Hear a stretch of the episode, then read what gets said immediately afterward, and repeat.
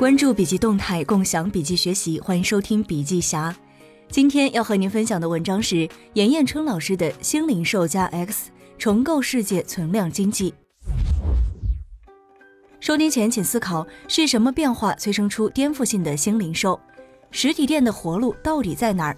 未来什么样的企业能爆发式增长？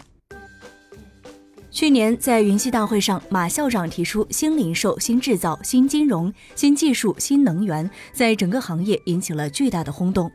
今天他又做了一个最大胆的预测：电商已死，电商已经成为旧零售，并且在全世界范围内出现了一个非常奇妙的景观，电商战场出现了一九零现象。意思是说，一家公司把整个电商产业的市场百分之九十的利润席卷一空，寡头时代已经到来。在上一个财年中，阿里巴巴约五万人创造了七百一十二亿的净利润。从全球范围来看，搜索引擎领域出现了百度和谷歌两个寡头，电商市场亚马逊、阿里巴巴纷纷达到了市值五千亿美金这样的新高度。电商的日子在今天其实是很难过的。过去五年，我们看到了大量的实体店关闭，今天我们也看到了大量的电商公司做不下去。原因不仅仅是因为流量太贵，也是因为互联网的人口增幅开始趋缓，增长速度已经由过去的百分之五十、百分之百进入到低速增长的阶段。这一次，当新零售的钟声敲响的时候，这是一次死亡谷的钟声，还是一次重生的钟声？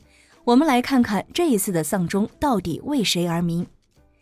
伟大的诗人科恩先生去年离开了这个世界，给我们留下了一句非常温暖人心的话。万物皆有裂缝，那是光照进来的地方。这就是一种企业家的精神。今天我们进入到了一个艰难战场的时候，看到这句话，非常的温暖人心。我们不仅可以看到实体店的企业家们，也可以看到大量的新零售、新电商、新消费、新服务、新医疗、新教育，各个行业都出现了如同我们当年告别旧中国，迎接新中国的时候出现的气象万千的局面。前年，我跟永辉掌门人张轩松同学有一次交流，他有一种强烈的忧郁。他说：“我们过去起早贪黑，成为了超市行业最好的公司之一。这家公司提出了一个新的目标，要做一千亿。永辉目前已经开出了差不多五百家连锁超市，生意是五百亿的规模，并且在今天的环境下，仍然保持了百分之十五，甚至是百分之二十的增长。”但是，当他们提出了一千亿目标的时候，发现市场上已经找不到更好的位置，或者是更多的空间去开他们另外的五百家店。于是，永辉今天也挥舞了资本的大棒，在全国各地物色可以收购的公司。这就是今天这一切都在发生。为什么会出现这样的经济现象？因为今天所有的市场都进入到了存量经济时代时代。中国经济四十年的突飞猛进已经过去了，它已经进入到了一个低速的、高度碎片化的存量经济市场。在这个市场里，如何抢夺自己的地盘？我们最熟知的两个办法是杜月笙式的武力征服和摩根式的资本征服。当年，杜月笙拿了一把斧头要去消灭斧头帮，战败了，后来又重装冲锋枪，终于剿灭了斧头帮，统一了上海滩。这种以产品驱动的产供销或者产业供销一体化的公司，在市场上比比皆是。如同一个房间只能放一百张桌子，各个公司要对这一百张桌子进行占领。杜月笙的方法是以消灭对手为目的的武力征服，把别人的桌子抢过来。但是今天到了存量经济时代，我们想在这个房间再塞二十张桌子进去，发现没有这么大的空间。这个时候出现了摩根。摩根是美国当代的富二代，他接了父亲的班后，重新进入市场。他穿着西装，打着领带，扛着一麻袋的钱，到美国各大州的铁路公司，最后通过资本整合，完成了对美国铁路市场的垄断。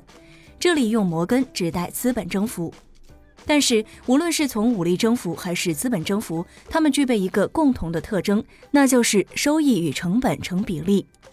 今天该如何突破这样的增长困境？人类简史作者尤瓦尔·赫拉利教授通过重新思考人类上下一万年的历史，对这个市场提出了一个新的理念。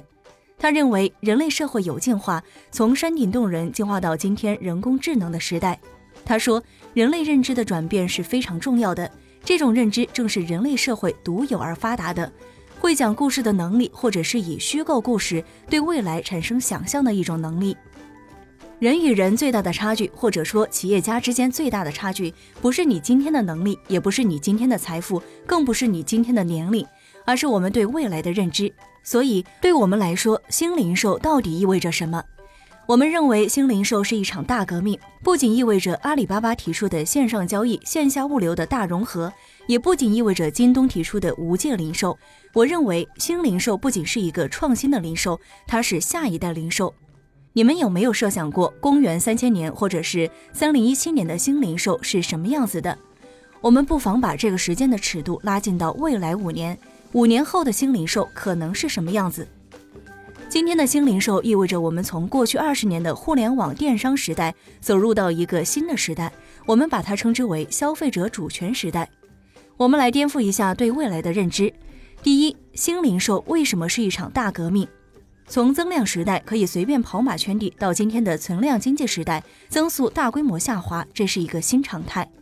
如果将线上与线下视为一场战争，很多人认为新零售的提出似乎是线上业务向实体店发出了和解信号，是不是我们的实体店就可以过好日子了？其实这后面还有更大的大招，实体经济的蛋糕还在不断的被吃掉。但好消息是，大量的实体店开始重装互联网思维。第二个方面是一个重大的转变，消费者的转变。当我们所有的目光都盯到革命对手的时候，当我们埋怨电商巨头对我们生意的抢夺时，其实我们唯一没有真正把自己深邃的目光聚焦在消费者身上。要知道，今天的消费者们已经武装到牙齿。消费者一声吼，地球抖三抖。三聚氰胺事件就是一个经典案例。今天的消费者力量为什么这么强大？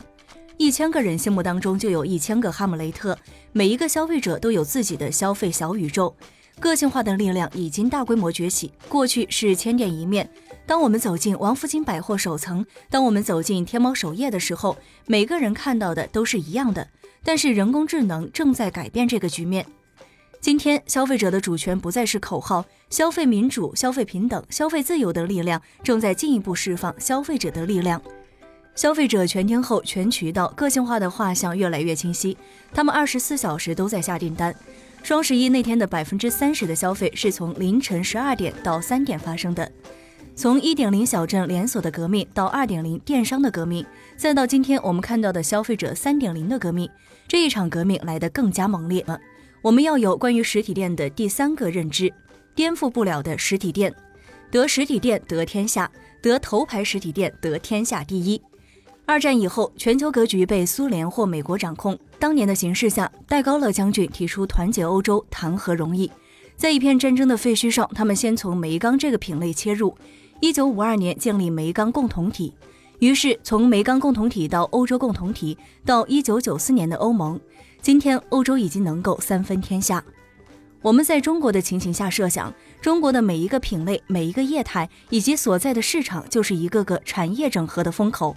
今天我们已经进入其中，这是存量经济时代给我们带来的巨大红利。这个红利，我们要放弃一点零，不再做抢别人地盘的模式；其二点零，不再做买别人地盘的模式。我们可以选择一种新的道路——三点零模式，产业路由器。在这个超级物种的时代，十倍、百倍，甚至以万倍来计算的团结存量而产生的大坝效应，这种杠杆，我相信有企业家们的野心，还有资本家的资本力量。这个杠杆不是一个加法，而是一个乘法。在你们所在的市场品类，有没有可能找到这样一种新的方式？莎士比亚曾经说过：“凡是过去，皆为序章。”马云说：“我们心中要有梦想，万一实现了呢？”我们的座右铭是：“不恋过去，不畏将来。”在你们所在的品类市场，你们有没有可能成为戴高乐将军？我相信这一切皆有可能。好的，朋友们，今天的分享就到这儿。如果您有行业动态的新鲜事想要分享给大家，可以发送给小霞。